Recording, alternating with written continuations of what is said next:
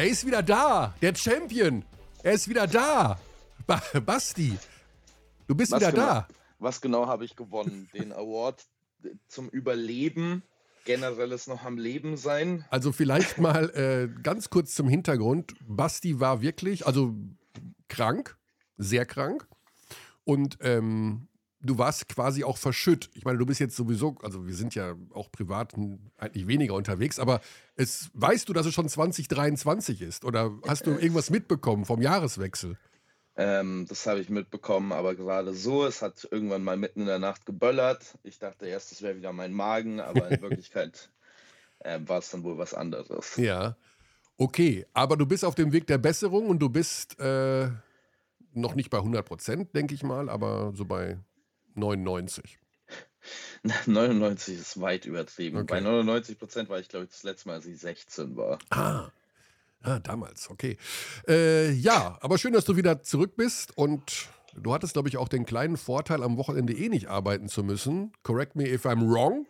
Nee, du ähm, liegst richtig. Das Mhm. Wochenende war eigentlich gedacht dafür, um nach Berlin umzuziehen. Ah, Das hat natürlich jetzt nicht funktioniert. Äh, also äh, es gibt zwei Sachen, auf die ich momentan in den Hallen regelmäßig angesprochen werde. Das eine ist, was denn nun das bessere Spaghetti-Bolognese-Rezept ist, das vom Lüders oder, oder das von mir und wo du jetzt wohnst. ja, ich bin jetzt wohnhaft in Berlin. Ich bin noch nicht umgemeldet. Aber ich habe eine Wohnung in Berlin, die steht leer aktuell. da Also bist du jetzt auch gerade drin. Nee, noch nicht. Ich bin eines, eines der Schweine, das äh, den Wohnraum leer hält. Ich wollte eigentlich in der letzten Woche umziehen Ja. und dann war ich aber todkrank im Bett gelegen Mhm. und dementsprechend passiert das jetzt diese Woche. Aha, also du zahlst sozusagen für den Januar doppelt Miete. Yes. Ah, okay. Scheint ja gut zu laufen bei dir. okay, äh, sorry. War ein dummer Witz auf Kosten anderer Menschen, Wie- sollte man nicht machen. Ja, Wie gut das übrigens läuft, merkt man an der Tonqualität bei mir heute, weil mein kleines USB-MacBook-Dings, das man verbinden muss, damit man ein Mikrofon anschließen darf, Mhm. bei Apple nicht in der Lage ist, ein Ah. Gerät zu machen, das mit anderen Geräten kompatibel ist, Mhm. kaputt gegangen ist. Hm, Also, Apple-Bashing, weiß ich nicht. Bin ich nicht so der Freund von, weil du Wie natürlich. schwer ist es denn, wie schwer ist es denn, an so ein Gerät einen normalen USB-Port anzubauen können? Also ich sag wie mal- schwer kann das sein? Ganz im Ernst, also ich weiß nicht, meine Tonqualität hier, also ich, hab, ich bin ja von Apple-Geräten umringt, wie alle wissen, also ich habe alles. Und ich, USB, hast du, also ein USB-Mikro ist ja sowieso, ich meine, das ist ja sowas von 2008. Wer hat denn das noch? Ist dein, dein Mikro ein Bluetooth-Mikro oder wie? Nein, ich habe ja ein Mischpult, wie du weißt, mit Ja, äh, ja, aber wie ist denn das angeschlossen? das Mischpult über USB. Aha, okay, gut.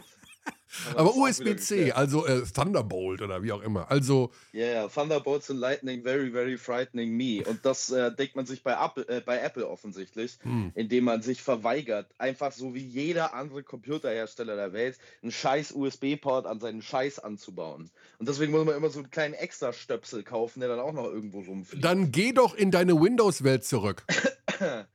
ja, Das haben doch in Berlin sowieso alle. Ich bin kurz davor. In Berlin hat noch nie jemand von Windows gehört. Also warst du schon mal in einem Berliner Café? Da ist nix. Da, ist, äh, Das- da sind mehr Äpfel als auf einer Plantage in Kolumbien. Die Schwaben haben alle äh, Apple-Geräte da in den äh, Cafés. ja, selbstverständlich. Das klingt ja schon wie Schwäbisch. Apple. Appleboy. Ah, herrlich. Aber du hast deinen Humor nicht verloren während deiner äh, Krankheit. Wahrscheinlich hast du die besten Gags deines Lebens geschrieben in diesen Ich habe Tagen. kein einziges Wort aufgeschrieben. Ich Hm. hatte kaum die Augen offen. Also dementsprechend. Ja, es hat sich ja wahnsinnig viel getan. Also, wir fangen einfach mal an, bevor wir gleich äh, Birdie dazu holen, der mit mir gestern im Audidom war beim, ich sag mal, bei einem ganz, ganz seltsamen Spitzenspiel.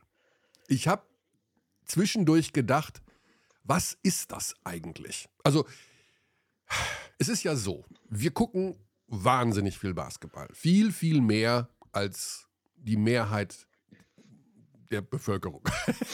Mhm. Also mehr als eine Sekunde. und es ist ja so, wenn man sehr, sehr viel schaut, dann verliert man ja manchmal so ein bisschen den Blick auf, auf das, warum wir das eigentlich alles gucken, schauen, konsumieren. Man hinterfragt sich ja sogar selbst, was machst du hier manchmal eigentlich? Ne? Und gestern war so ein Punkt, wo ich dachte, München gegen Berlin, das sind die zwei der drei besten deutschen Mannschaften. Clash of the Titans sozusagen. Und ich dachte mir, irgendwas stimmt nicht. Irgendwas war mit der Partie. Die war ja ultra spannend. Also, das war ja mit die knappste Partie aller Zeiten. Ich glaube, die höchste Führung waren fünf.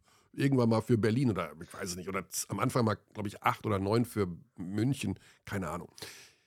Aber irgendwas, irgendwas fehlte, irgendwas war anders. Und tatsächlich hat es, glaube ich, Gonzales am Ende auf den Punkt gebracht bei der PK, als er sagte, das waren zwei sehr, sehr müde Teams. Und ich glaube, yeah. das ist so ein bisschen die, die Quintessenz. Die sind beide komplettamente auf dem Zahnfleisch gegangen. Mhm. Irgendwie. Also, und dann kommt dazu, dass, ja, die Zuschauer das auch nicht so richtig gespürt haben, irgendwie, dass es so ein bisschen wenig Unterstützung in der zweiten Hälfte gab. Ein ganz, ganz, ganz seltsames Spiel. Ganz seltsam. Aber super spannend mit einer, ich weiß gar nicht, ob du es gesehen hast. Ich quatsche jetzt einfach drüber und ich gehe davon aus, dass du. Also, wenn ich einen Podcast mache, König, dann ja. bin ich natürlich vorbereitet. Ah, und die Schlussphase, da haben wir danach noch drüber diskutiert. Wenn du jetzt Trinkieri gewesen wärst, also Stand der Dinge war, äh, es ist unentschieden und Berlin hat den Ball. Und zwölf Sekunden vor dem Ende. Und äh, nach der Auszeit, in, in Trinkieri entscheidet sich zu faulen mhm. und Thiemann in dem Fall an die Linie zu schicken. Bei 79, 79, glaube ich, war es. Ja. Und das ist natürlich so eine Geschichte, da scheiden sich die Geister, weil du schickst den Gegner an die Linie, der wird sehr wahrscheinlich in Führung gehen, mit einem oder mit zwei Punkten, aber du, in dem Fall die Bayern, hast den Ball und kannst in den letzten elf Sekunden ausgleichen oder vielleicht sogar gewinnen. Und Birdie meinte, weil wir gleich darüber reden mit ihm, Käse. Und ich habe gesagt, naja, ich finde es auch nicht toll, aber ich habe sogar, am Ende habe ich auch nicht genau gewusst, was der Antrieb war von Trinkieri. Was, wie, wie fandst du das denn eigentlich? Okay, also das ist ja was, was wir gerade aus der serbischen Basketballschule, aus der Trinkieri auch mitstammt, ähm, immer wieder sehen. Ich glaube, Sascha Djordjevic hat das auch schon mal oder sogar öfter gemacht, als er mhm. bei den Bayern ähm, Head Coach war. ich glaube, Rad, Radonjic auch mal. Ähm, das ist so ein Ding, was quasi die Verantwortung für das Ende des Spiels in deine eigene Offensive legt, mehr als in deine eigene Defensive. Und ich glaube, zu dem Punkt dazu, den Israel Gonzalez auf der Pressekonferenz gesagt hat, das Letzte, was Andrea Trinchieri wollte, war eine Overtime. Ja. Er wollte mit dieser Mannschaft nicht in der Overtime, weil die Bayern stehend K.O. waren.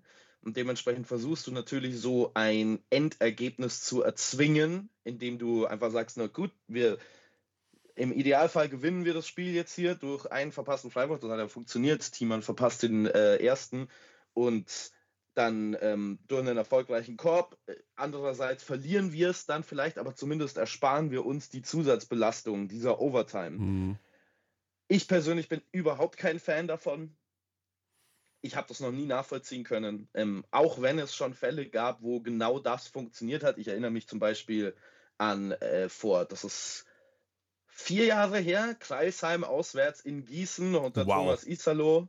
Als äh, Frank Turner dann auf den Buzzer den Dreier trifft, da fault ähm, Isalo auch oder lässt Isalo auch faulen, obwohl es äh, ausgeglichen ist und äh, gewinnt ihnen so das Spiel und sichert ihnen wahrscheinlich so den ähm, Nicht-Abstieg in mhm. der Partie. Das war ein ganz, ganz wichtiger Sieg gegen die Gießen 46ers. Also dein Gehirn hat nicht gelitten, muss man dazu sagen, wenn du dich daran erinnern kannst.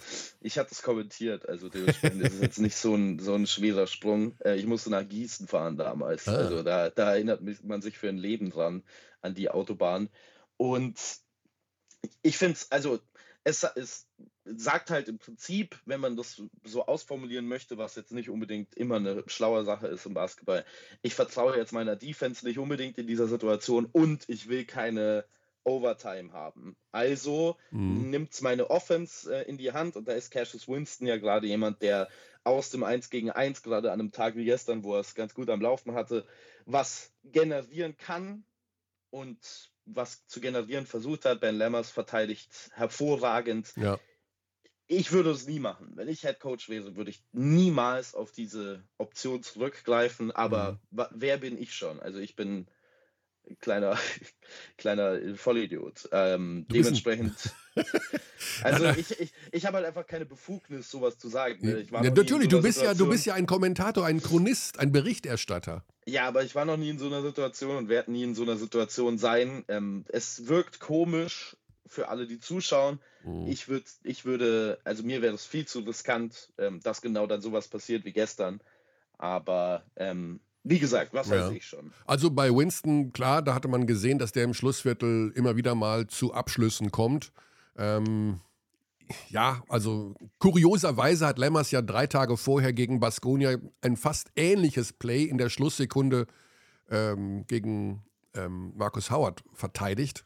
Ja. Und ähm, da hätte man so ein bisschen, ich weiß nicht, ob Trinkieri jetzt daran gedacht hat, aber das war so ein bisschen so ein Déjà-vu. wenn, er daran, wenn er daran gedacht hätte, hätte er es wahrscheinlich nicht so gemacht. Ja, aber es war so ähnlich, also dass ja. äh, vor allen Dingen Olindi auch genau wieder dahinter stand, gut, äh, der da so mitgeholfen hat. Also im Grunde waren ja Lemmers und Olindi beide beteiligt, ähm, Winston da so ein bisschen, ja, zur Grundlinie zu drücken und dann eben bereit zu sein für den Block und also äh, kuriose Parallelen.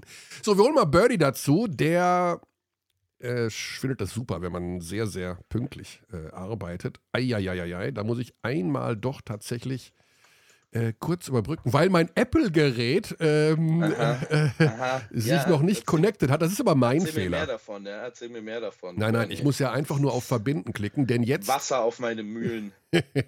denn jetzt tatsächlich ist es connected, also äh, ne? deswegen werden wir ihn jetzt oh, nur ganz laut hören unseren Birdie, der gestern wieder zwei Spiele gemacht hat. Die alte äh, Arbeitsbiene. Ich habe Arbeitsbiene gesagt Hallo. zu dir, Birdie. Ist das der richtige Begriff für dich? Das müssen andere bewerten, das weiß ich nicht.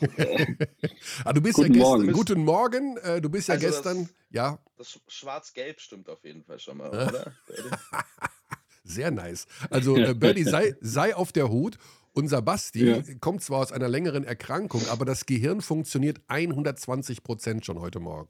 Also das bin ich von Basti gewöhnt. Also das ist, äh, mhm. das ist Usus. Auch nachts um 4 Uhr in Viertel Nummer 4. Ja, also, also da haben wir schon viele Nächte miteinander verbracht, wo wir, glaube ich, beide uns deutlich vom Gegenteil äh, überzeugen konnten. das ja, stimmt, ja. Du, äh, du bist ja gestern auch noch zur NBA gegangen. Toronto gegen Portland. Ja. Ich habe noch gar nicht geschaut. War das wenigstens äh, ähnlich spannend wie Bayern gegen ähm, Berlin? Es war ein grauenhaftes Basketballspiel. ich habe echt nicht geschaut, mit, ich wollte jetzt, wollte ich jetzt nicht mit ärgern. tausenden Unterbrechungen, mit tausenden Unterbrechungen. Es ging unglaublich lang. Also normalerweise geht ein NBA-Spiel so zwei Stunden 15 im Schnitt, würde ich schätzen. Mhm. Das ging über zweieinhalb Stunden. Das war echt unangenehm. Okay, und ich sehe gerade, Toronto hat noch gewonnen. Ja. Und äh, Okay, 27. Okay. Ja, wir haben gerade. Wir haben äh, König, kannst du noch kurz hm? nachfragen, wie äh, Dallas gespielt hat gestern Nacht? oh, oh, äh, da, oh, ich sehe gerade. Uh, das heißt, deine Laune ist nicht gut, Birdie. Dallas hat verloren. Äh, Dallas hat verloren. ja, allerdings ohne. ohne ja, gegen, gegen, äh, gegen oh, Also, Basti, an deiner Stelle wäre wär ich mal ganz vorsichtig. Aber ähm, Love it. Bei, bei Dallas, bei Dallas hat auch Luka Doncic gefehlt und, und, und auch Dorian Finney-Smith und Josh Green. Also von daher war das schon in Ordnung. Und man war back-to-back. -back. Passt schon alles, alles gut. Okay, also ohne Doncic können sie sowieso nicht gewinnen, oder? Äh, bisher in dieser Saison 0 zu 4, wenn er gefehlt hat in den vier Spielen. Mhm. Ja. Also da stimmt deine Annahme absolut. Ja. Äh, glaubst du übrigens, dass äh, Sascha Filipowski, der Trainer, ich weiß gar nicht, ob er Sascha oder Sascho heißt, bei Wikipedia steht Sascho. Sascho, ja. ja. Und wir sagen immer Sascha, das stimmt gar nicht. Äh, also Sascha ja. Filipowski, weißt du, wie viele äh, NBA-Spiele von Luka Doncic er sich anschaut? Er ist, weil er Slowene ist, deswegen sage ich das jetzt so. Ja, ja, ich weiß. Äh, aber ich habe keine Ahnung, um ehrlich zu sein. Also er schaut sich gar keins an. Nein, also okay. er sagt, es ist einfach nachts und er kann nur live gucken und live nachts, also um 3, 4 Uhr ist halt natürlich auch immer schwierig.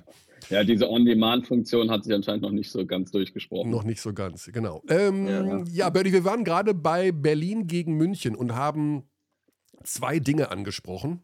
Äh, erstens, dass es irgendwie ein komisches Spiel war. Also so zwei müde Krieger gegeneinander und puh, also irgendwie kam es nicht so. Es war, wir sind nach dem Spiel genauso schlau wie vorher, wer jetzt da von den beiden irgendwie besser ist. Beide waren gleich müde. Und das zweite war die letzte Aktion oder sagen wir mal so, die vorletzte von Trinkieri ähm, bei 79, 79 absichtlich zu faulen, Thiemann in die Linie zu schicken, um dann den Ball zu bekommen, der äh, dann wieder über Wohl und Wehe für die Bayern entscheidet. Basti findet es mhm. Käse, du findest es auch Käse. Das ist richtig. Also oder? ich ähm, also ich glaube, wenn, wenn das Spiel, wenn es ein Playoff-Spiel gewesen wäre, ganz egal ob Euroleague oder BBL oder was auch immer, dann hätte Trinkieri das nicht gemacht. Mhm. Ähm, da er jetzt allerdings vor einer Woche mit zwei Spielen steht, ähm, also ich versuche zu, versuche zu erklären, warum das passiert ist. Und er sagt, okay, wir haben Cassius Winston, der den hat er ja dann eingewechselt, nachdem das Foul passiert ist. Der ist zuvor extrem heiß gelaufen. Der war insgesamt in dem Spiel 8 von 12 aus dem Feld. Der hat dem 1, 1 gegen 1 im Endeffekt gescored nach Belieben.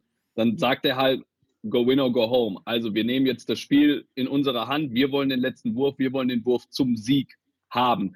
Ich selbst bin nicht so ein Fan davon. Ich glaube, äh, Berlin hat jetzt auch nicht diesen mega offensiven Rhythmus, als dass man da mit einem Stop nicht die Verlängerung hätte erzwingen können.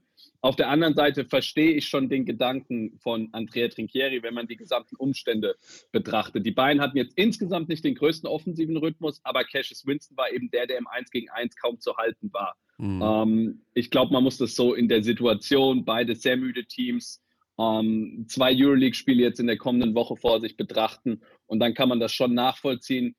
Ich selbst bin allerdings nicht der größte Fan davon. Haben wir denn irgendwelche Erkenntnisse aus diesem Spiel gewonnen? Ich meine, wir können uns jetzt hier hinsetzen. Es ist der 9. Januar 2023 äh, und bis zum 21. Juni dieses Jahres, so lange läuft das irgendwie alles mit BBL und Euroleague, äh, jede Woche sagen, die sind alle so müde. Das kann es ja auch nicht sein. Natürlich sind die alle müde, aber gibt es irgendwelche anderen Erkenntnisse, wo wir sagen können, Berlin, mh, hm, da ist die Baustelle, da hat sich wieder was geregelt, München, da ist die Baustelle, da hat sich wieder was geregelt. Können wir irgendwelche grundlegenden Sachen aus diesem Showdown von gestern mitnehmen? Also ich fand, es war erstmal kein gutes Spiel insgesamt. Ich finde, ich find, es war insgesamt kurzweilig, ähm, weil es halt auch fast über die gesamten 40 Minuten sehr, sehr eng war, wenn wir mal dieses 19 zu 9 der Bayern zu Beginn rausnehmen. Ähm, fand ich, war es kein gutes Spiel. Ich glaube, beide Mannschaften können deutlich besser spielen, aber auch absolut zu erklären mit dem, mit dem Energieaufwand, den sie eben in den letzten Wochen äh, betrieben haben. Dennoch war es ein sehr, sehr wichtiges Spiel, was sie natürlich gewinnen wollten, weil es auch um den Heimvorteil dann geht in möglichen Finals oder ja. einer Halbfinalserie. Bonn hat da ja auch mitzureden, deshalb darf man den Wert dieses Spiels auch nicht unterschätzen. Ich glaube, bei Berlin ist einfach sehr, sehr gut zu sehen, dass sie mehr in den Rhythmus kommen, weil die verletzten Spieler jetzt nach und nach zurückgekommen sind. Das sieht zumindest zeitweise wieder mehr nach dieser Spielfreude, diesem Spielverständnis von zu Saisonbeginn aus. Das ist ihnen ja komplett abhanden gekommen. Ich hatte das Gefühl, dass die Berliner auch während dieser zwölf Niederlagenserie, wo natürlich viele wichtige Spieler gefehlt haben, mehr gearbeitet haben. Und diese Arbeit, klar, du musst als Basketball auch arbeiten, aber das ist nicht die Identität der Berliner. Die wollen Spaß beim Spiel haben diese Arbeit ist für mich gefühlt eher auf die Bayern zu, äh, zu, also zu übertragen, dieses Wort. Ähm, von daher gibt es da, finde ich, jetzt gerade wieder eine sehr, sehr positive Entwicklung bei den Berlinern, die aber auch irgendwie dann zu erwarten war, wenn eben die Verletzten wieder zurückkommen. Mhm. Und trotzdem, ich hatte es gestern auch schon angesprochen, Maudolo ist noch bei weitem nicht in dieser Form. Ähm, also der hat noch unglaublich viel Upside, aber er, da ist er nicht der Einzige bei den, bei den Berlinern. Ähm, da ist schon noch sehr, sehr viel Luft nach oben. Der Dreier ist gestern nicht gut gefallen mit nur 32 Prozent. Und auf der anderen Seite bei den Bayern, ich finde einfach, an Andi Obst fehlt dieser Offensive so unglaublich mit, mit, mit seiner Fähigkeit, die, diese Ghost-Screens zu laufen ähm, und dann eben ganz, ganz schnell abzudrücken oder über die Blöcke gejagt zu werden. Und er hat natürlich auch als Ballhändler im Pick and Roll in den letzten Jahren einen Schritt gemacht. Dieses Ding, das fehlt den Bayern gerade eklatant. Dazu der Anker mit Vlado Lucic. Da fehlen schon sehr, sehr wichtige Leute. Deshalb ist es, glaube ich, in dieser Gesamtkonstellation sehr, sehr schwierig, jetzt irgendwelche Rückschlüsse äh, mhm. langfristige Rückschlüsse zu ziehen. Ja. Ich weiß nicht, wie ihr das seht. Ja, also ich hatte mir überlegt, ob vielleicht doch, also das Thema Nachverpflichtung ist ja immer das, was ich so spannend finde. Und äh, heute läuft die Frist ab, äh, wo Euroleague-Teams nachverpflichten können. Also das ist das erste Fenster. Ich glaube, mhm. es gibt da noch eins im Ende Februar, Anfang März oder sowas. Ähm, da passiert, also dass die Berliner das tun würden, das war sowieso sehr unwahrscheinlich. Ähm, bei den Bayern weiß man immer nie so genau, ob die doch noch einen aus dem Hut zaubern irgendwo, äh, weil diese Personalengpässe ja scheinbar Teil der Story dieser Saison sind. Das hört ja einfach nicht auf. aus unterschiedlichen Gründen immer wieder neue Verletzte. Ähm, aber da passiert wohl nichts.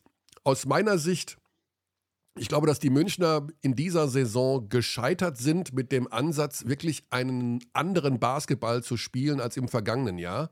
Äh, das war so ein bisschen, glaube ich, ihr Ziel. Dafür ist Winston der falsche Point Guard. Ich finde den in also dieser komischen Twitter-Rolle immer noch so ein bisschen, ja, wo, wo man sich nicht entscheiden kann, ist das jetzt gut so oder ist das eher schlecht so? Weil er ist ja nicht der große Pass-First-Point Guard. Er hat manchmal Probleme mit der Entscheidungsfindung. Er ist defensiv, haben wir ja schon über Wochen oder Monate drüber gesprochen. Auch jetzt nicht der unfassbar engagierteste Verteidiger der Euroleague oder generell.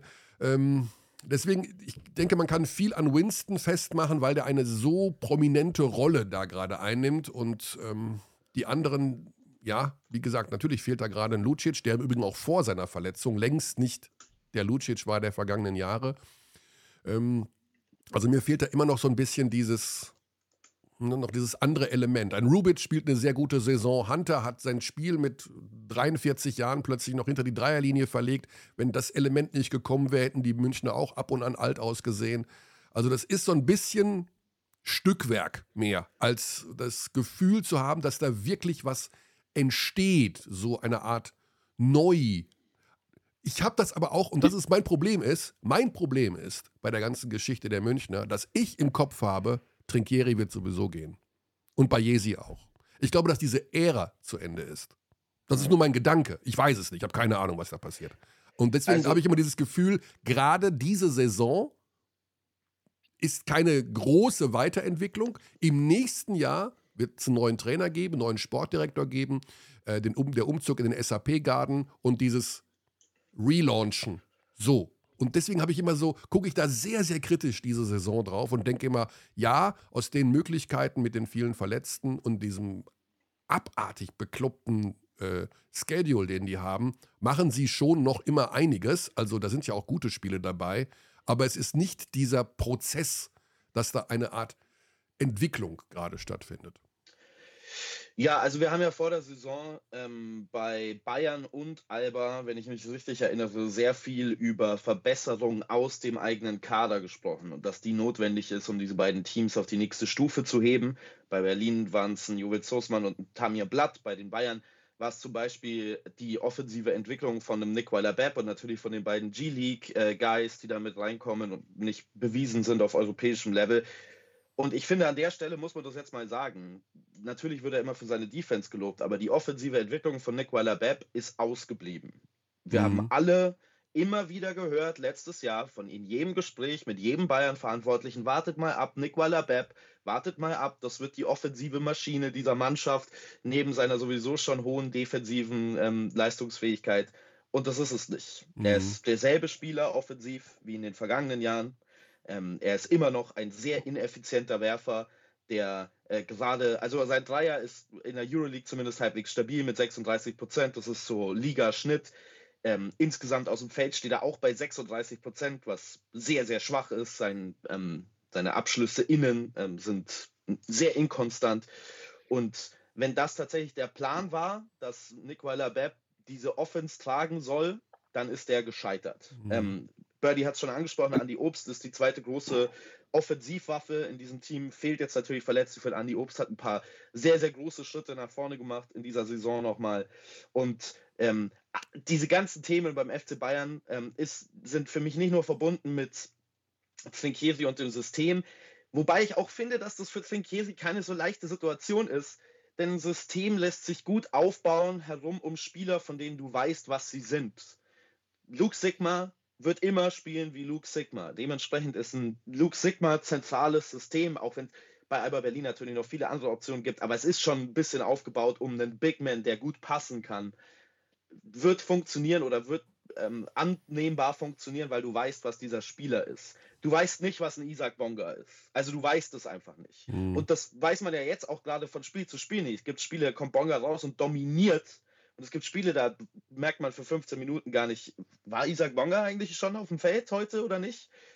Und in so einem, so einer Umgebung ein System zu etablieren, gerade mit diesen beiden unbewiesenen Cassius Winston und Freddie Gillespie aus der G-League und dann noch diese ganzen anderen Faktoren außenrum, ist schon sehr schwierig aus meiner Sicht. Ja. Und ich gebe dir recht, Körny, auch deswegen wirkt das alles so ein bisschen zusammengewürfelt. Es gibt so gefühlt fünf verschiedene Spielertypen, die in fünf verschiedene Spielsysteme passen würden, aber nicht in eins zusammen. Ja. Das ist bei Alba Berlin sehr viel besser ähm, ausgeplant, was die Kaderplanung äh, angeht, aus meiner Sicht. Das haben wir auch in den vergangenen Jahren schon angesprochen. Bei Alba ähm, fehlt dann vielleicht aber auch im Vergleich dazu so ein bisschen die individuelle Spitzenqualität, also so ganz nach oben.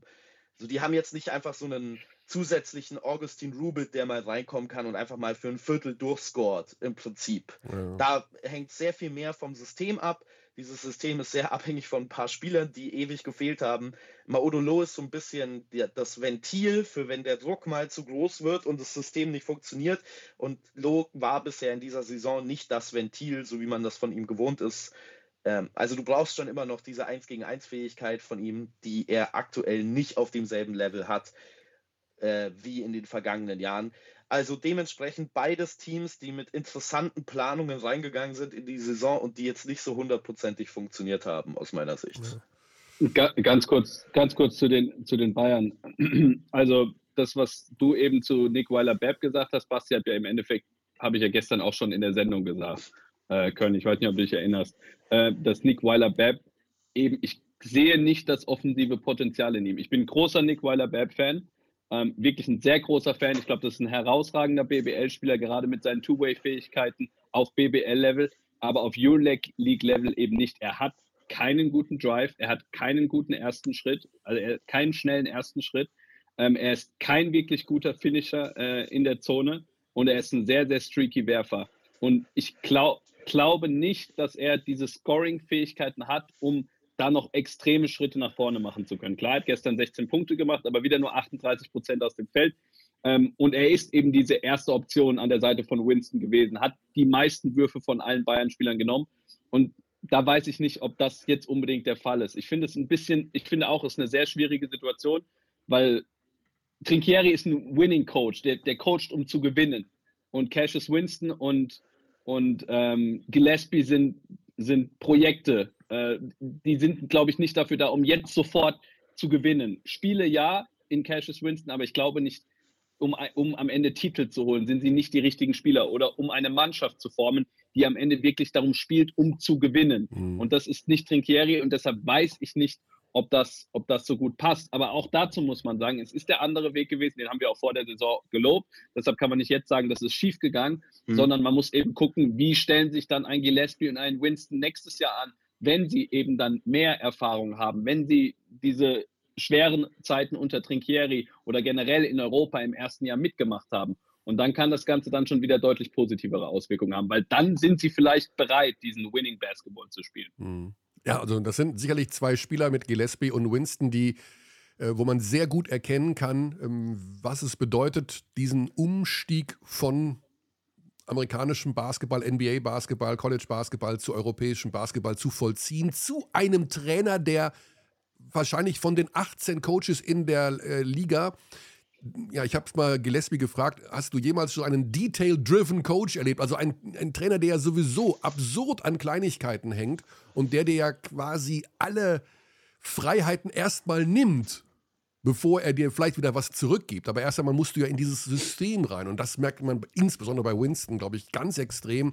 Ich glaube, dass der bis heute noch nicht genau weiß, was der hier überhaupt macht und tut. Also, äh, das ist schon eine schwierige Angelegenheit. Die Berliner tun sich leichter, sich zu häuten, glaube ich, weil sie einfach diese Identität haben und dabei bleiben. Und das einfach so ja, und ist. Kontinuität. Ne? Kontinuität. Ja. ja. Und da wird dann einfach, da geht dann mm, ein Spieler und da kommt quasi der gleiche Spielertyp wieder zurück und äh, braucht auch Anlaufzeit, logischerweise, aber dann geht das wieder so. Also die bleiben einfach ihrem Plan treu und äh, ich habe ja gestern auch mit Ojeda äh, gesprochen, ihn interviewt und der sagt natürlich, ja, wir haben den kleinsten Etat der Liga. Und natürlich wäre es schön, äh, sage ich mal, ausgleichende Gerechtigkeit. Ja? Achso, von der Euroleague. Von der Euroleague, ja, ja. ähm, wenn wir alle mit dem gleichen Geld hantieren könnten. Das ist natürlich ein ganz, ganz anderes Thema gerade. Also da könnten wir auch stundenlang drüber reden. Hashtag Campazzo äh, Red Star. Äh, aber dem ist halt gerade nicht so. Und deswegen ist es bei Berlin wahrscheinlich schwieriger zu wachsen als Franchise, als Club. Äh, noch mit dem Hintergrund, dass man sowieso ja ständig da jetzt rumverhandeln muss, Spielstätte in Zukunft und wird die Wildcard verlängert, als jetzt bei den Bayern, wo man eher äh, darauf setzt, ja, wir machen ja im nächsten Jahr den nächsten Schritt. Wir sind ja in einem Prozess, wie Sie seit Jahren betonen. Und äh, das ist dann eben diese beiden unterschiedlichen Ausrichtungen. Ja, aber man darf bei den Bayern, ganz kurz, Basti, man darf bei den Bayern auch reden. Wir schimpfen über Bayern, auch über Alba, aber man darf bei den Bayern auch nicht vergessen, da steigen natürlich die Erwartungen, wenn man zweimal sensationell im Euroleague-Viertelfinale in Spiel 5 kommt. Das ist ein großer, großer Erfolg gewesen. Also die, die haben schon viele Sachen auch richtig gemacht, so insgesamt. Das ist das, dieses Winning-Coaching von Trinchieri oder diese Prioritätensetzung bei den Bayern, die in den letzten zwei Jahren, nicht diese Saison, aber in den letzten zwei Jahren gefühlt für uns zumindest als Außenstehende mhm. auf der Euroleague äh, lag. Und da haben sie schon was erreicht, was nicht selbstverständlich ist. Und deshalb hört man jetzt auch immer wieder im Umfeld, beziehungsweise bei Fans, was ist dieses Jahr los, etc. Aber das ist eben nicht der Normalfall. Das, die Bayern befinden sich budgetär, so wie überliefert wird, nicht in diesen Kreisen, dass sie eben konstant schon jetzt ums mhm. Euroleague-Viertelfinale oder sogar ums äh, Final Four mitspielen können. Ja, ja. Also ich glaube, das muss man auch immer wieder relativieren so ein bisschen. Das, und das Gleiche gilt bei Alba Berlin so ein bisschen andersrum. Wenn die zwölf in Serie verlieren, dann haben wir als Beobachter quasi so ein bisschen Beißhemmung,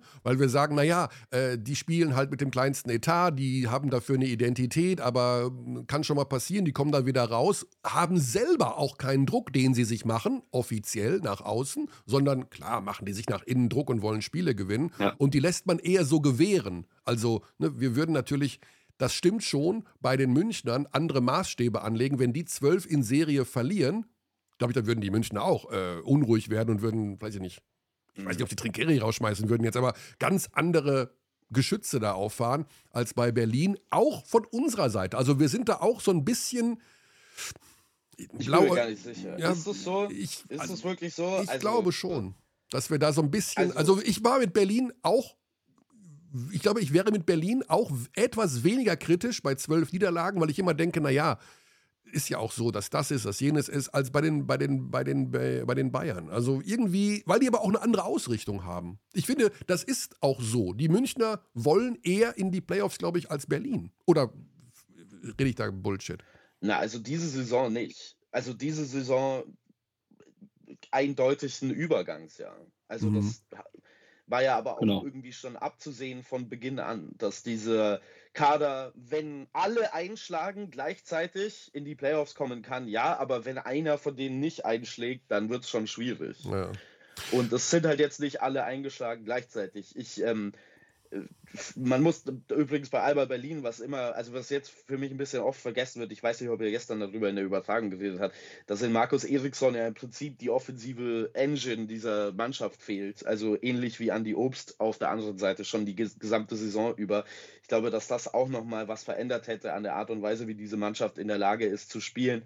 Aber ich bin jetzt nicht übermäßig kritisch für den 14. Tabellenplatz der Bayern in der Euroleague, weil ich den Kader kenne und ja. bei Alba Berlin auf Platz 18 auch nicht, weil man die Umstände kennt, die dazu geführt haben. Äh, es ist eher so, dass andere Teams ein bisschen besser sind, als ich erwartet hätte. Deswegen habe ich beide äh, Mannschaften tabellarisch besser gesehen vor der Saison, als jetzt, als sie jetzt in der Euroleague dastehen. Da kommen dann natürlich auch diese ganzen Umstände mit dazu. Aber ich hätte zum Beispiel nie erwartet, dass Baskonia da ähm, oben mitspielt, um die ersten paar Plätze. Ich hätte nicht gedacht, dass Roter Stern, auch wenn die natürlich ein bisschen nachgebessert haben, da jetzt so viel besser ist, als wir sie gesehen haben. Also man muss das vielleicht ein bisschen in dem Kontext sehen. Ja. Kaunas, ja, sehr viel besser, als wir sie erwartet hätten. Und notwendigerweise gibt es dann natürlich ein paar Mannschaften, die nach unten durchrutschen. Und das sind halt in dem Fall Bayern und Alba Berlin. Die Umstände kennen wir bei beiden Teams äh, sehr, sehr gut. Und ähm, Lass uns doch ganz kurz auf den ja. Doppelspieltag eingehen, weil wir Birdie auch gleich entlassen müssen. Der Kerl hat natürlich schon wieder Druck auf dem Kessel heute, ne? Termine, Termine. Ja, alles gut, alles gut. Doppelspieltag heißt, äh, ja, im Grunde reden wir vielleicht äh, jetzt schon wieder über kalten Kaffee für diejenigen, die den Podcast erst am Samstag hören und plötzlich hat Berlin sowohl Mailand als auch Madrid geschlagen. Das sind die beiden Heimspiele von Alba am 10., also sprich morgen Abend um 20 Uhr Und um am Donnerstag geht es gegen Real Madrid. Äh, Habe ich jetzt gerade nicht. Ich glaube auch 20 Uhr. Warum soll das anders sein? Also zwei Heimspiele und die Bayern spielen zu Hause gegen Baskonia und dann bei Fenerbahce. Da können wir jetzt natürlich auch wieder in die Kristallkugel reinschauen und wissen auch nicht so genau, wie das am Ende mit diesen vier Spielen insgesamt ausgeht. Ähm, welchem Team traut ihr da mehr zu?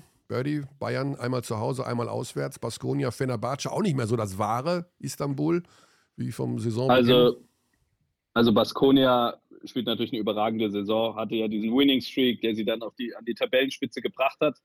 Aber die sind natürlich nicht dieses Überteam insgesamt und sind für die Bayern natürlich genauso wie für Alba Berlin letzte Woche zu schlagen. Also ich glaube, wenn man da ein ordentliches Spiel aufs Parkett bringt, wie zuletzt auch gegen Panathinaikos, einen guten Gameplan hat, offensiv wie defensiv, dann, dann haben die Bayern da, glaube ich, schon ganz gute Chancen. Und gleiches gilt auch fürs Auswärtsspiel bei Fenerbahce, wo langsam der Druck so ein bisschen steigt, weil die haben fünf Spiele in Folge verloren. Die lagen in Kaunas teilweise mit 30 Punkten hinten in mhm. Kaunas. Also klar, die haben gute Heimfans und alles und sind schwer zu schlagen, äh, wenn man eben in Litauen spielt. Aber trotzdem, wenn du den Kader von Fenerbahce siehst, im Vergleich mit, mit Kaunas und dann da 30 hinten zu liegen, irgendwas ist da gerade komisch bei, bei Fenerbahce. Ja. Also ich glaube, die beiden haben realistische Chancen in, in beiden Spielen. Ich sage jetzt nicht, dass sie Favorit sind, ähm, aber sie haben Chancen, diese Spiele zu gewinnen.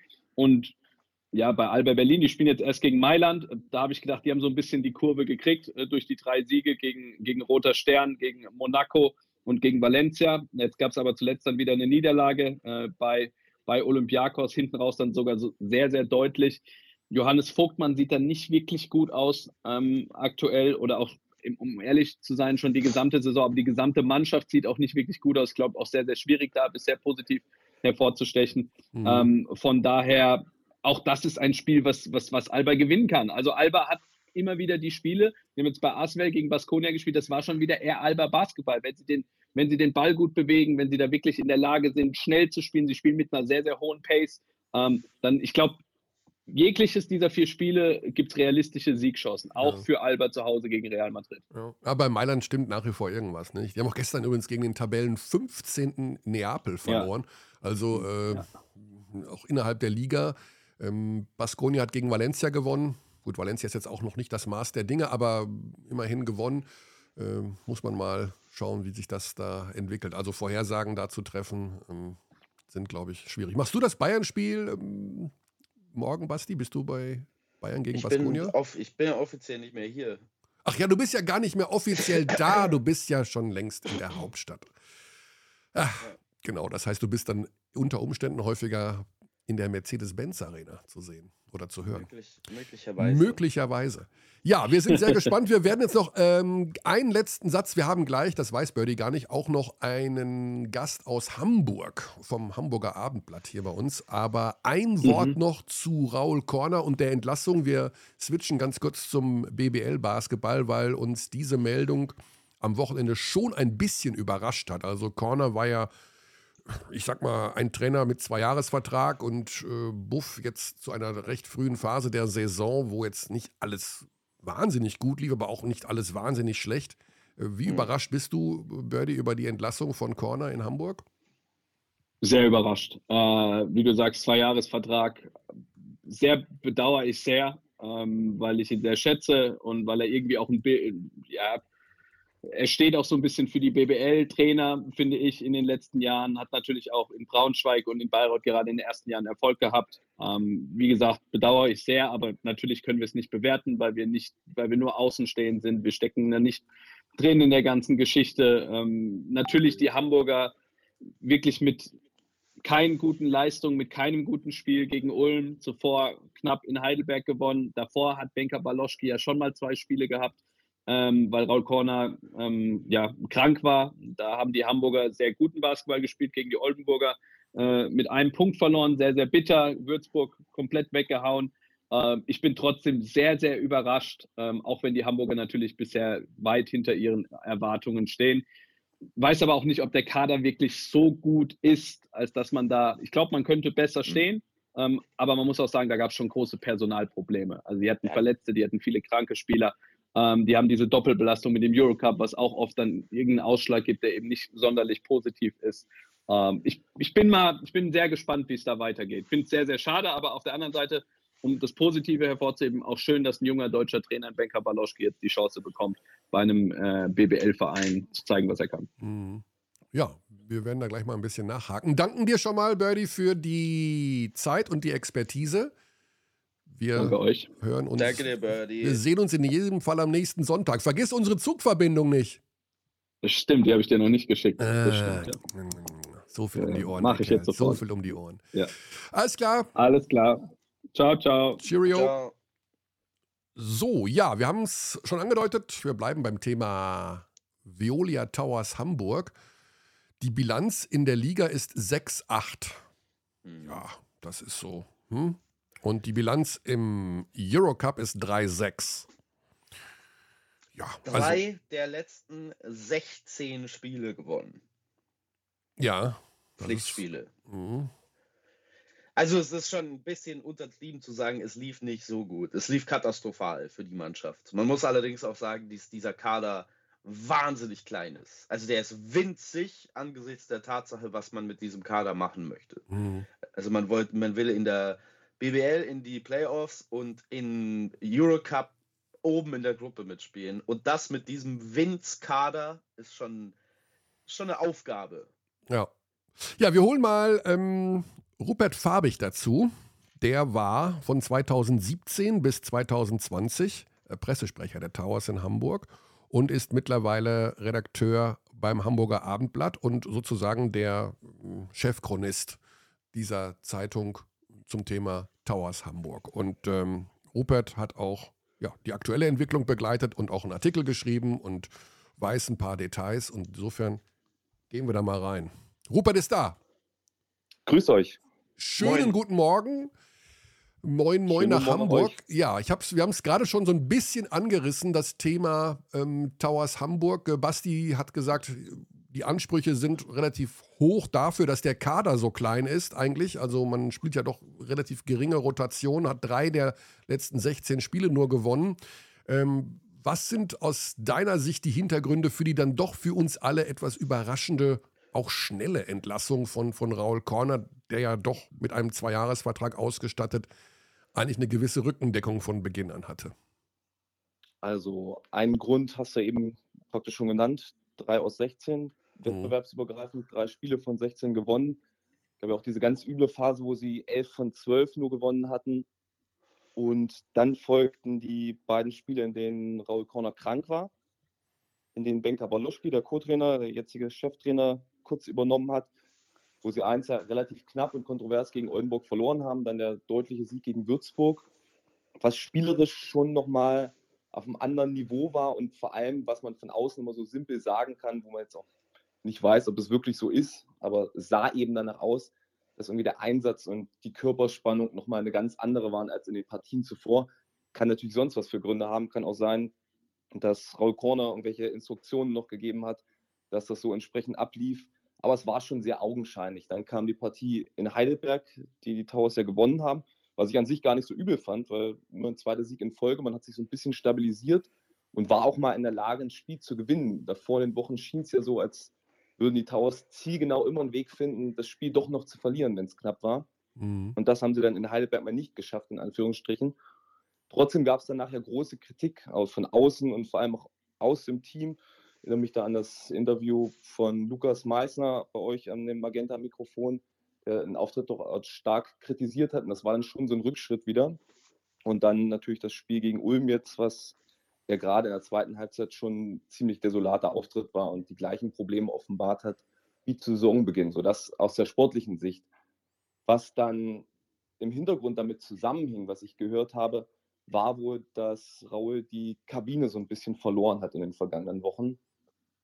Dass es in erster Linie wohl auch die deutschen Spieler waren, die dann nicht mehr zufrieden waren mit der Art und Weise, wie das Training gestaltet ist, welche taktischen Ideen es gibt und denen das alles nicht mehr so ganz gepasst hat, dass die Stimmung dann ein bisschen gekippt ist im Team, dass auch gerade in Heidelberg, als er äh, wieder an der Seitenlinie stand, dass das Ganze ein bisschen lustloser war, dass es dann vielleicht den, da muss man natürlich vorsichtig sein, wie Mhm. man das sagt, weil man es auch nicht von zu vielen Quellen gehört hat, aber schon von ein paar, den ein oder anderen Bad Apple im Team gibt, äh, in puncto US-Amerikaner.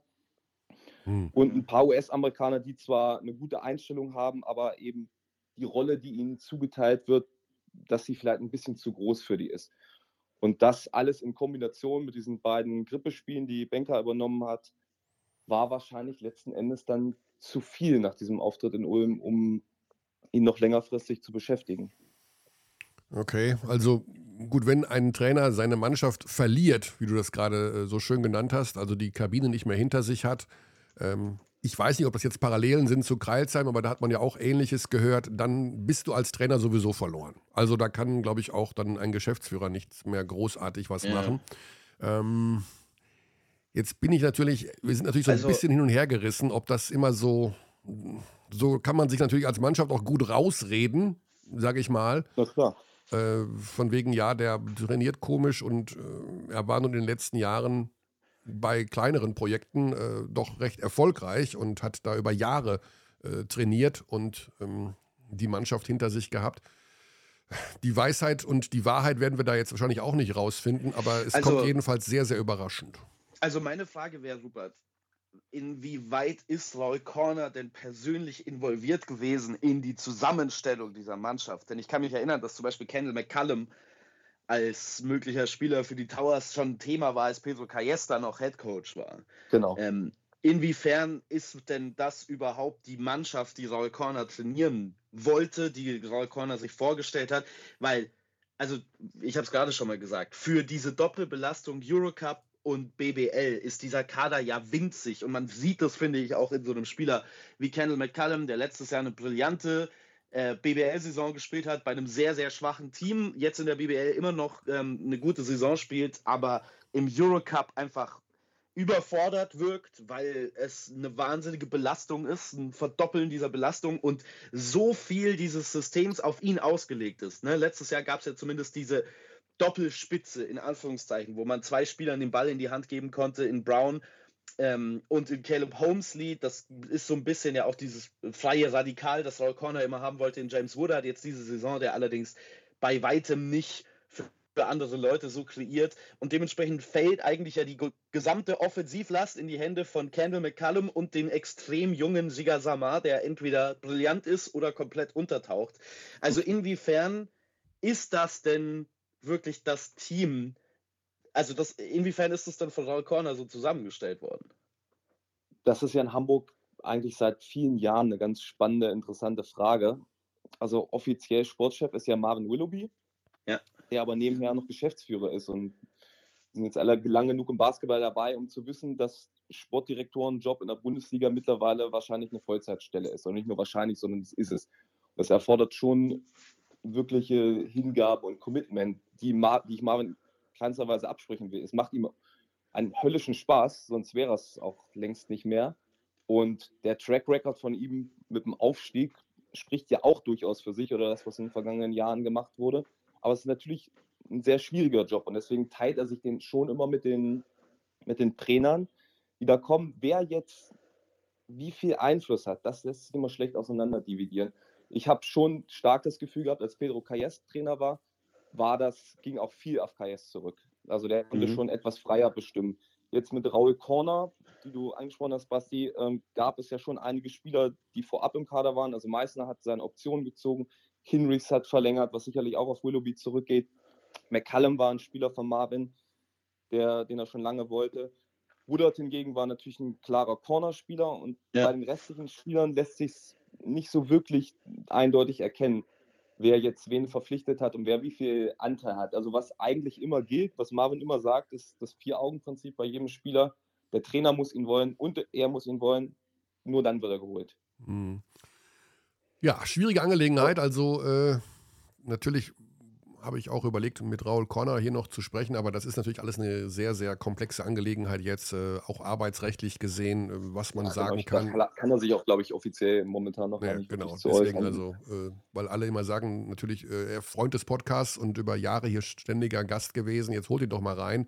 Ähm, geht, glaube ich, gerade nicht. Also ich habe es gar nicht erst versucht, aber es ist logischerweise auch aktuell rechtlich gesehen eine schwierige Geschichte, wenn er jetzt ja. losbollern würde. Ich möchte, ich möchte nur noch mal die Geschichte dieser Saison nachzeichnen, so ein bisschen bei den Hamburg Towers, um vielleicht zu verdeutlichen, also äh, auch anhand dessen, was du gerade gesagt hast, Köln, ihr Freund des Podcasts, kann man uns jetzt natürlich unterstellen, wir sind viel zu sehr auf der Seite von Roy Connor und viel zu wenig auf der Seite von Marvin Willoughby. Und diesen Vorwurf kann ich mir auch, also höre ich mir auch gerne an und das ist auch möglicherweise richtig. Aber um mein Argument zu untermalen, möchte ich noch mal kurz den Saisonverlauf nachzeichnen, in dem die Hamburger ja überragend begonnen haben, die mit Abstand beste Defensive der BBL hatten zu diesem frühen Zeitpunkt. Dann hat sich Kendall McCallum verletzt und dann ging alles bergab, weil diese Mannschaft absolut keinen offensiven Creator hat, neben Kendall McCallum. Dann ist auch die Defense eingebrochen mit der ähm, zu hohen Belastung. Und ich habe halt das Gefühl, dass sich das von dort aus in so einer Spirale abwärts bewegt hat, in der vielleicht der Coach gar nicht so viel dafür kann, ähm, dass das der Fall ist. Ich erinnere mich auch ein paar, an ein paar sehr knapp verlorene Spiele, zum Beispiel gegen Paris im Eurocup, wo man die bessere Mannschaft war und dann dieses Spiel wegschenkt. Ähm, und dementsprechend ist es halt jetzt schwierig für mich zu sagen, anhand dieser zugrunde liegenden Personalsituation, inwiefern kann man da die Arbeit eines Coaches überhaupt bewerten? Abgesehen natürlich von der Tatsache, was du schon gesagt hast, Rupert, was da in der Kabine los ist, wo wir alle keine Ahnung haben davon. Ja, was mich ja überrascht hat, ist, dass bis dato kein Spieler nachverpflichtet wurde. Also man müsste den Towers ja Naivität unterstellen, wenn mhm. sie wirklich ernsthaft glauben, sie können mit so einem Zehner-Kader, mit einer Zehner-Rotation, die zehn Spieler sind ja alle Bundesliga-tauglich, das ist ja durchaus der Fall, aber bald kommt man ja nicht durch eine Saison mit Doppelbelastung. Ich denke, das war ihnen auch bewusst und es war schon ein bisschen was darauf ausgelegt, dass man nachverpflichtet. Aber von den Nachverpflichtungen wird jetzt seit zwei Monaten geredet und es kommt einfach niemand und das erstaunt mich. Ich dachte erst, dass sie, irgend, dass sie nur einen Spieler holen, der ihnen auch Qualität bringt, aber wenn dann die ganzen Leute ausfallen, kannst du auch gar nicht mehr gescheit trainieren und, und rotieren im Spiel. Weil du brauchst ja mittlerweile einfach nur noch mal Spielermaterial. Ja, eine schwierige Herausforderung jetzt. Also mein Problem ist tatsächlich, ich mache relativ wenig Hamburg-Spiele aufgrund der Tatsache, dass wir ja, äh, ja nach, so ein bisschen nach Wohnorten eingeteilt werden. Ähm, deswegen bin ich nicht ganz so nah dran am Hamburger Geschehen wie vielleicht bei den süddeutschen Vereinen. Ähm, nur was in den letzten Jahren auch immer zu hören war von Menschen, die im Umfeld der Hamburger oder bei den Hamburgern waren, dass es insgesamt eine recht unruhige Geschichte ist dort. Also, dass da nie so richtig ähm, Grund reingekommen ist. Aber wie gesagt, ich will auch hier nicht groß rumspekulieren. Ich habe keine Ahnung, äh, wie da die aktuelle äh, Situation zwischen Mannschaft und Trainer war, wie es sich entwickelt hat. Mich hat es halt massiv überrascht. Also, das wäre das, also das letzte gewesen, woran ich gedacht habe. Ja, mit Benka Baloschki ist da scheinbar auch ein sehr starker Assistant, der auch im Gespräch war vor Saisonbeginn bereits. Äh, ich glaube sogar, dass es ihr vermeldet habt, Rupert, oder zumindest darüber gesprochen habt, dass er der Headcoach äh, wird. Ich, das muss ich aber korrigieren, das habe ich nicht vermeldet. Ja, okay. das wurde, wurde, schon mal irgendwo gesagt, das habe ich nicht vermeldet. Nee, also ich habe ihn, glaube Ja, Raul Corner hat es gesagt, bei uns im, im Ja, ich weiß, ich weiß. Das, das, äh, Genau, ja. das war inkorrekt. Das, das war inkorrekt. Ja, und äh, ich glaube, Fabian Filmeter ist ja auch noch im Umfeld mit dabei. Das ist ja auch jemand. Genau, der, ist, der hat so einen ganz sperrigen Titel, Head of Schlag mich tot. Genau. Aber das ist so ein bisschen das DBB. Das ganz simpel würde ich es irgendwie als Jugendkoordinator oder Bild ja. zwischen Jugend und Profis umschreiben. Ich kann mir vorstellen, dass seine Rolle auch ein bisschen größer ist, denn er ist ja so ein bisschen der DBB-Mastermind äh, im Bereich der äh, genau. Taktik, also auch ein hochgebildeter Basketball-IQ-Mensch. Ähm, weiß eben nicht genau, wie die wie die Rädchen da ineinander greifen und wir werden das in den nächsten Spielen sehen. Äh, Budnokos äh, Podgorica ist ja bereits morgen die große Herausforderung im Eurocup. Dann geht es gegen Göttingen, also auch nicht unbedingt äh, eine leichte Wiese. Und äh, da wird man vielleicht schon die ersten Tendenzen erkennen können. Ich finde es immer so ein bisschen, also ne, Mannschaft will den Trainer nicht, dann bist du verloren, da kannst du machen, was du willst. Die, die spielen dann anders, wenn sie dich nicht wollen. Ähm, ist aber wahnsinnig schwer zu beweisen. Also, das gibt's ja, oder das würde auch niemand ein, niemals einen Spieler sagen, dass er jetzt gegen den Nein, Trainer spielt. Das gibt es ja nicht, offiziell. Und das, ich glaube, das schwingt ja auch viel unterbewusst mit. Ich kann mir ja, nicht vorstellen, dass ein Profi absichtlich schlechter spielt. Ja, also das ist ja auch immer, es geht ja auch immer um einen selber auch dabei und seinen eigenen Wert zu steigern. Und ich könnte mir nicht vorstellen, dass jemand auf dem Spielfeld steht und bewusst den Gegner vorbeiziehen lässt, beispielsweise, mhm. oder einen Wurf verweigert oder so. Das, ähm, aber vielleicht eine Frage an Basti als Statistikexperte und den äh, tiefgründigste Analyst von uns dreien hier. Äh, was mich interessieren würde, vielleicht hast du es ja schon mal, kannst du es auf die Schnelle nachsehen oder hast du es schon mal irgendwie recherchiert. Die beiden Spiele Baloschki und die restliche Saison unter Corner. Gab es da irgendwelche gravierenden Auffälligkeiten, was die Statistiken betrifft, wenn gleich die Stichprobe natürlich maximal gering ist? Ja. Also ich würde jetzt aus einem einzelnen Spiel äh, nichts ableiten äh, wollen. Speziell was so defensive Statistiken angeht, das ist ja wahnsinnig auch dem Zufall und Shooting Luck unterworfen. Alles Statistiken, die wir in Deutschland nicht so leicht haben, danke BBL, ähm, wie in der ähm, NBA zum Beispiel. Ähm, ich hatte jetzt von dem, was ich gesehen habe, von den beiden Spielen schon den Eindruck, dass die äh, Rotationen defensiv vielleicht ein bisschen crisper gelaufen worden sind, gerade in dem Oldenburg-Spiel, so ein bisschen schneller, so ein bisschen einen Schritt früher bei der Rotation, ein bisschen mehr die Augen oben. Das kann aber auch daran liegen, dass diese Spieler dann einfach früh ihren offensiven Rhythmus finden. Ne? Also gerade bei so einem James Woodard habe ich immer den Eindruck, wenn der die ersten drei Würfe daneben setzt in seinem Spiel, dann kannst du ihn vergessen. Also dann macht er auch nichts mehr. Dann ähm, steht er auch defensiv nicht mehr an den Stellen, wo er stehen soll. Das kennen wir schon aus Bayreuth, dieses Phänomen. Wie gesagt, vorhin schon mal, Raul Corner spricht ja von dem freien Radikal und da ist das wohl dann auch mit enthalten, dass der einfach ab und zu mal abschaltet men mental. Aber ähm, in dem Oldenburg-Spiel hatte ich schon den Eindruck, dass es defensiv mehr Intensität gab die dann auch zu leichten Körben an der anderen, am anderen Ende ähm, geführt, hat, äh, geführt hat. Also Hamburg hat da irgendwie, ich habe gerade nochmal den Boxscore aufgemacht, 74 Prozent aus dem Zweierbereich, da waren ganz viele Fast-Break-Punkte und ganz viele schnelle Abschlüsse ähm, mit dabei, indem man mehr Turnover erzwungen hat beim Gegner. Das ist jetzt aber aus einem Spiel abzuleiten sinnlos für mich. Also mhm oder aus zwei Spielen jetzt mit dem ähm, äh, Würzburg-Spiel dann noch hinten dran. Äh, ich glaube, das wird man jetzt sehen müssen, ob das tatsächlich der Fall ist. Ich glaube halt, dass fehlende Intensität in Defensivrotationen vielmehr ein Indikator davon ist, dass diese Mannschaft wahnsinnig überfordert ist körperlich. Also das kann mhm. ja auch nicht, das kann ja auch nicht, also wir reden bei Alba Berlin und bei den Bayern ähm, das ganze Jahr darüber, wie anstrengend es ist, Euroleague zu spielen. Und klar haben die dann auch mal Doppelspieltage dazwischen, aber so viel geringer ist die Belastung im Eurocup jetzt nicht. Und das mit zehn Spielern anzutreten, wo du dann aber auch noch so einen Chrissy Phillips mit drin hast, der immer wieder ein Wehwehchen hat, einen Len Schormann, den du ja in manchen Spielen auch nicht wirklich lange spielen lassen kannst, ähm, dann hast du schon nur noch eine Achterrotation fast. Und das ist ja Wahnsinn. Ja, und dann fallen also, ja immer noch Leute verletzt aus. Jetzt beispielsweise am Mittwoch gegen ja. Buducnost äh, fehlt Scheitz wieder, was übrigens auch finde ich, ein Grund ist, weswegen die Towers jetzt so viele Offensivrebounds wieder abgegeben haben. Das Problem hatten sie ein bisschen in den Griff bekommen. Und jetzt, nachdem Childs ausfällt, haben sie ja nur noch Wobo als klassischen Big, bluten sie ja wieder an den, an den Brettern. dann mhm. hat sich Wobo am Oberschenkel eine Blessur zugezogen. McCallum ist fraglich. Hey, hey, hey, aus, aus. Also, das wird eine wahrscheinlich eine üble Nummer gegen Podgorica, aber dann auch überhaupt kein Maßstab für irgendwie Baloschki-Debüt oder so. Ich glaube, das Spiel können wir aus der Wertung nehmen.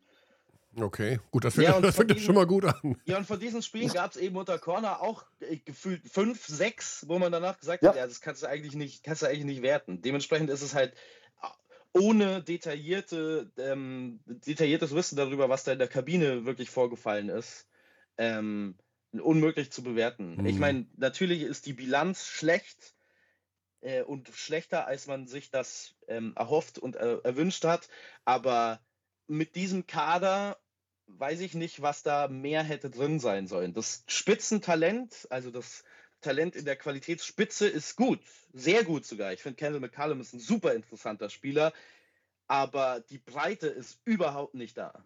Es ist im Prinzip, wer, wenn wer der fehlt, ist es vorbei. Mir fehlt ein bisschen das Spitze. Wen findest du außer McCallum, wer hat noch das Spitzentalent? Äh, Samar ist schon ein Spitzentalent. Aber Samar ja. ist halt zu jung, um von also dem dauerhaft zu erwarten, dass er ähm, diese Mannschaft tragen kann.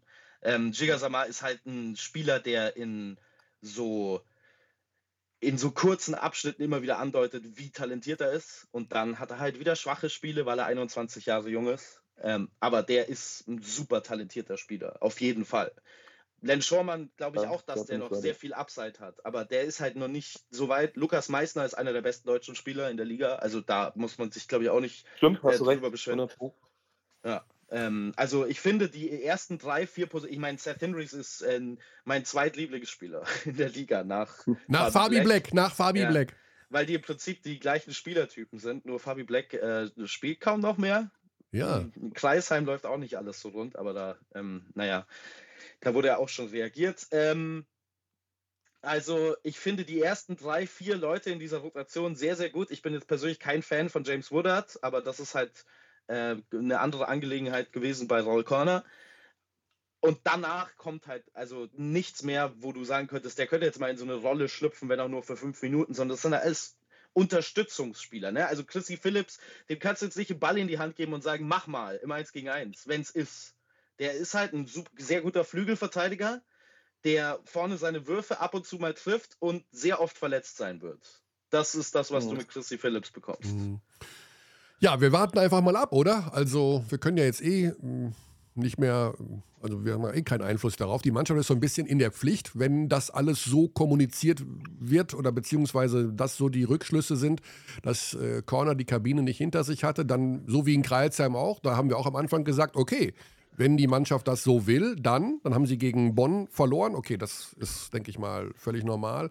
Haben dann auch noch gegen Würzburg verloren, jetzt zweimal gewonnen gegen ja, nicht die Top-Teams der Liga, steigen jetzt diese Woche auch wieder international ein in den FIBA Europe Cup. Also da muss man auch mal schauen, wie sich das da gestaltet.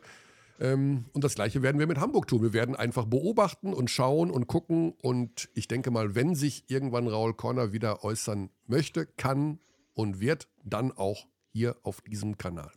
Rupert, ganz lieben Dank. Sehr gern. Wir verfolgen weiter, was du schreibst im äh, Hamburger Abendblatt. Äh, das wird ja unter Umständen in den nächsten Tagen von der, äh, von der Rotation her ein bisschen bisschen mehr werden vielleicht, oder? Ja, wir sind eh immer ganz gut dabei. Wir haben ja, ne? die Towers fast täglich drin. Morgen, heute gibt es eine Presserunde mit Marvin Willoughby. Also ah. morgen hm. wird auch wieder was drin stehen. Hm, okay. Gut, dann muss ich mir doch mal den Zugang holen. Erster Monat nur 99 Cent.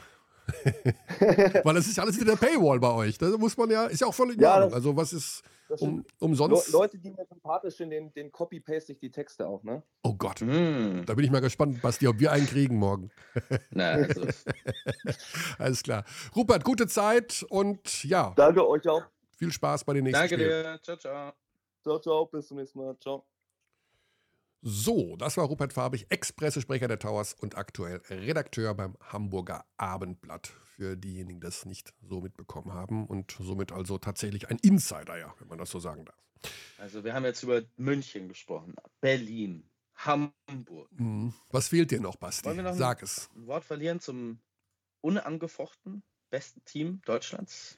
Unangefochten. Also äh, die, die Telekom Baskets Bonn Extravaganza-Folge liegt noch nicht so lange zurück, aber äh, natürlich können wir aber noch... Kenny, Kenny da, da, da, fällt Jeremy Morgan aus. Jeder ja. sie an so, mh, hm, ja.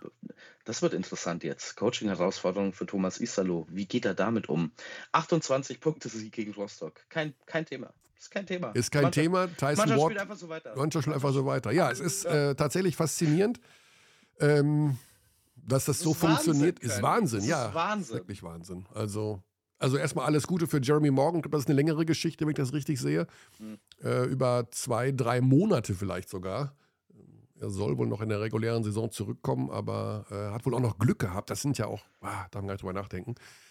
Ja, Tyson Watt fängt wohl da gerade viel auf. Äh, Finn Delaney auch 14 Punkte, 25, fast 26 Minuten.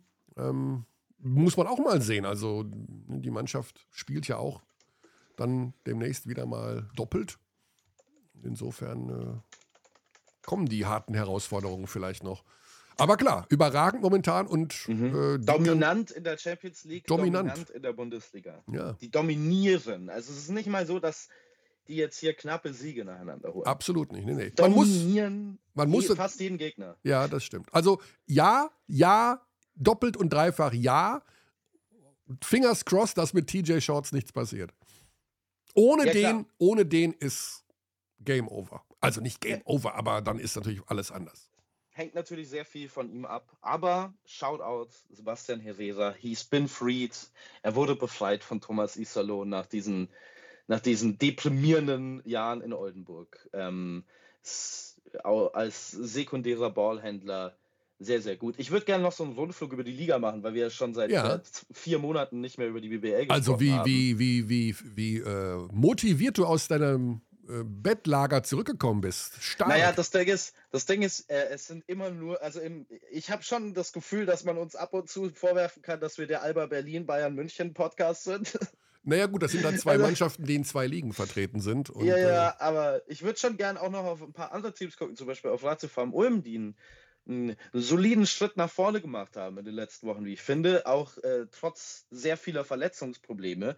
Äh, da gab es natürlich einmal dieses, den, den Schlag ins äh, Gesicht von Alba Berlin, wo man sich hat deutlich abziehen lassen. Aber gegen Bonn war man nah dran, näher als die meisten Teams. Ähm, gegen Ludwigsburg äh, hatte man die Chance, das Spiel zu gewinnen. Und äh, so sieht jetzt so seit Ende November die Bilanz positiv aus. Im Eurocup läuft es gut. Verletzungssorgen hat man viele und man hat jetzt einen meiner absoluten Guilty Pleasure Spieler im Kader. The, the Brazilian Janis, Bruno Caboclo. Ah von dem Zach Lowe berühmterweise jedes Jahr gesagt hat, he's two years away from being two years away. Ich liebe diesen Spieler, auch wenn ich keine Gründe habe dafür. ah, du hast den nächsten Spieler, den du liebst in der BBL. Da bin ich mal gespannt, ja, wie lange der, die Liebe anhält. Der hat ähm, noch nie ansatzweise sein Potenzial ähm, umgesetzt irgendwo. Das Potenzial ist Wahnsinn, mhm. aber ähm, war in der NBA eine große Enttäuschung. Ähm, wie gesagt, der Spitzname ist der äh, The Brazilian Janis. Also das okay. Also da ist, da ist äh, Da verbirgt sich etwas dahinter.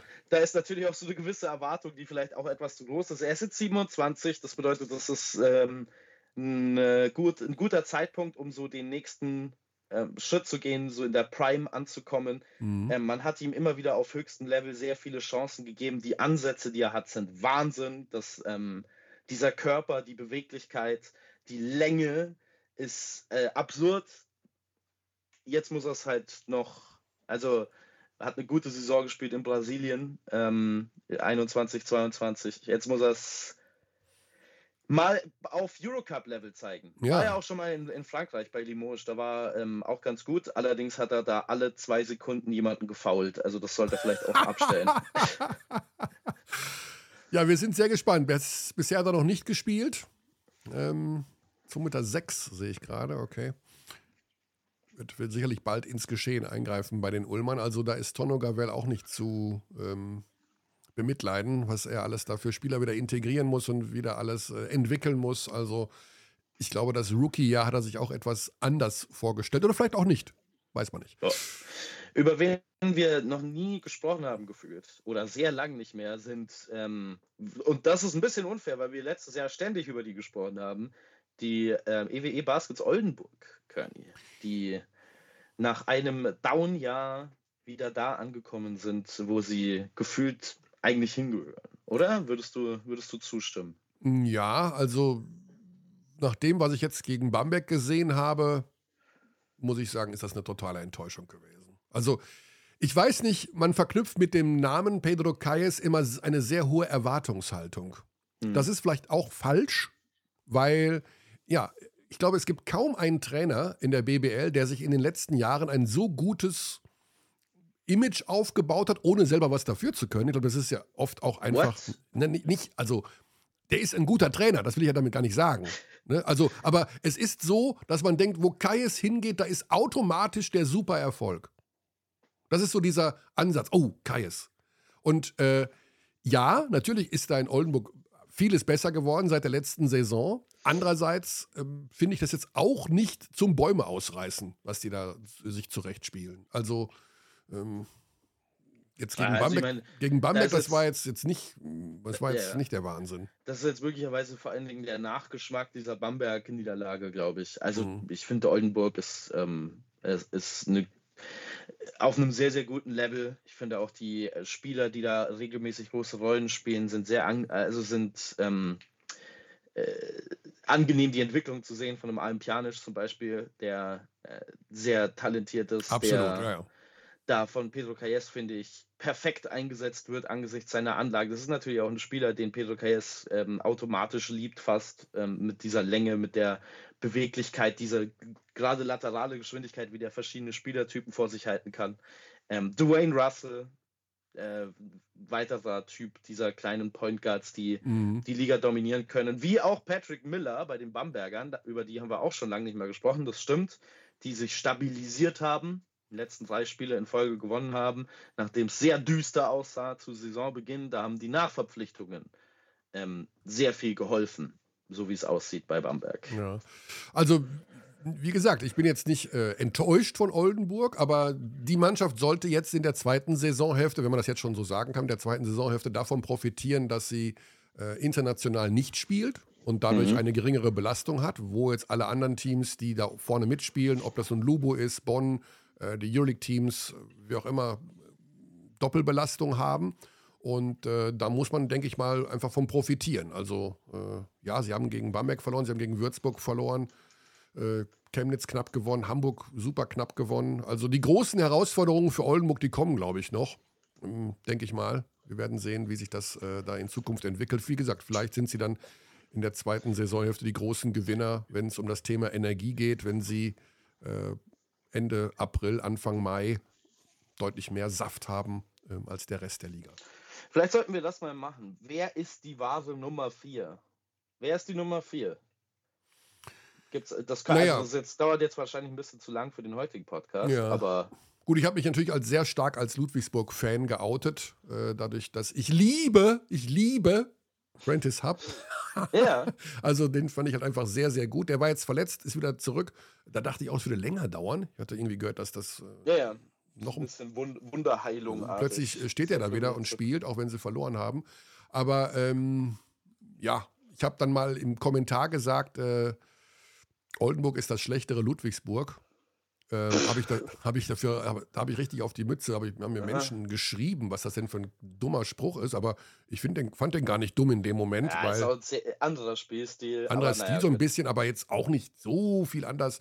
Naja, jedenfalls, äh, wahrscheinlich habe ich da irgendwie äh, manchen Fan mit verärgert, aber ich würde Ludwigsburg aktuell etwas über Oldenburg ranken.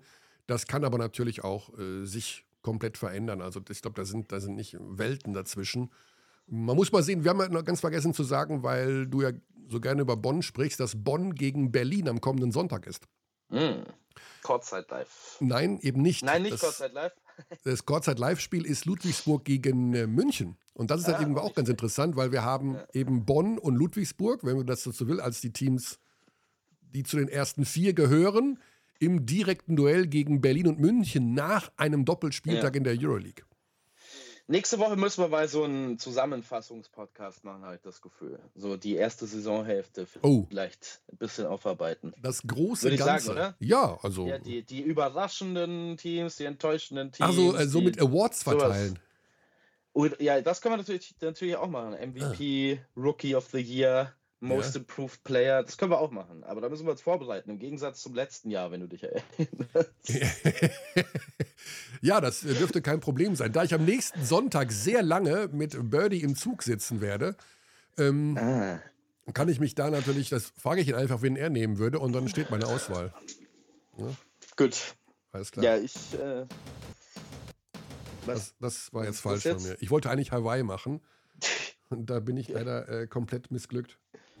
Und jetzt hier, guck mal, wenn, man, wenn, man, wenn ich jetzt Hawaii mache, dann kommen beides. Das geht ja auch gar nicht, ne? Gott, ist das laut. äh, ja, also, das war, denke ich mal, für diese Woche schon mal alles. Wir sind bei einer Stunde 13. So lange waren wir jetzt dann, okay, da warst du nicht dabei, da war ich alleine, da war ich froh, nach 40 Minuten Hawaii spielen zu dürfen. Wie geht's denn bei dir jetzt weiter diese Woche? Brauchst du jemanden, der dir beim Umzug hilft? Dann frage ich mal rum. Nee, danke. Nee, nee. Okay, aber es steht an in jedem Fall. Ja. ja. Was ist, das sind diese ein, zwei Tage, wo man einfach Augen zu und durch. Hilft mhm. nichts. Da muss man dann durch.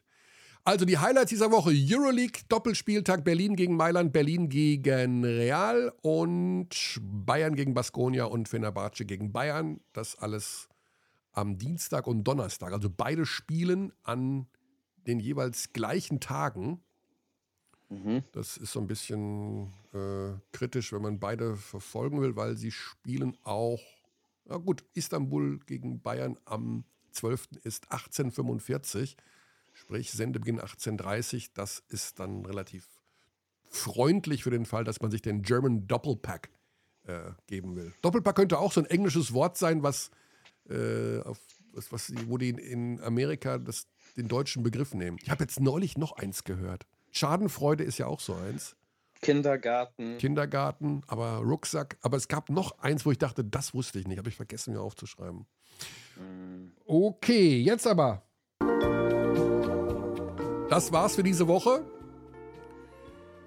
Wir sagen, ah, ich habe ja noch eine Mail bekommen mit mehreren äh, Hinweisen, wie man sich noch bei unseren Abschiedsgrußwortspielen verabschieden kann. Lieben Dank an Tobias Wesseling. Ich will nur kurz einwerfen, ich habe ja? nie den Versuch unternommen, ein Wortspiel zu machen. Das ist kein Wortspiel, es ist einfach nur Chausen. Und äh, die ja. Wortspiele unter.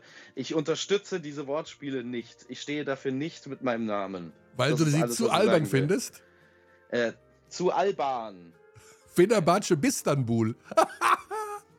Oder, äh, also lieben Dank an, an, an Tobias, das sind tolle Ideen dabei. Fenerbahce Bistanbul? Bistan Aber hä, das Bistan. ist einfach nur... Fenerbahce ja. Bistanbul. Oder Schalgiris Chaunas. Dennis Schöder, finde ich nicht schlecht. Luka Doncic. Mhm. Und jetzt mein Highlight. Achtung. Chaodolo. herrlich. Also ja, danke für die Einsendung. Also. äh, er hat auch noch ein paar Begrüßungswortspiele geschickt, aber die machen wir dann beim nächsten Mal. Oder oder möchtest du schon gleich, gleich stark starten. oder möchtest du schon mal einen kleinen Spoiler haben? Nein, nee, da passt, also passt wirklich, passt jetzt. Ja. Malte Adelo.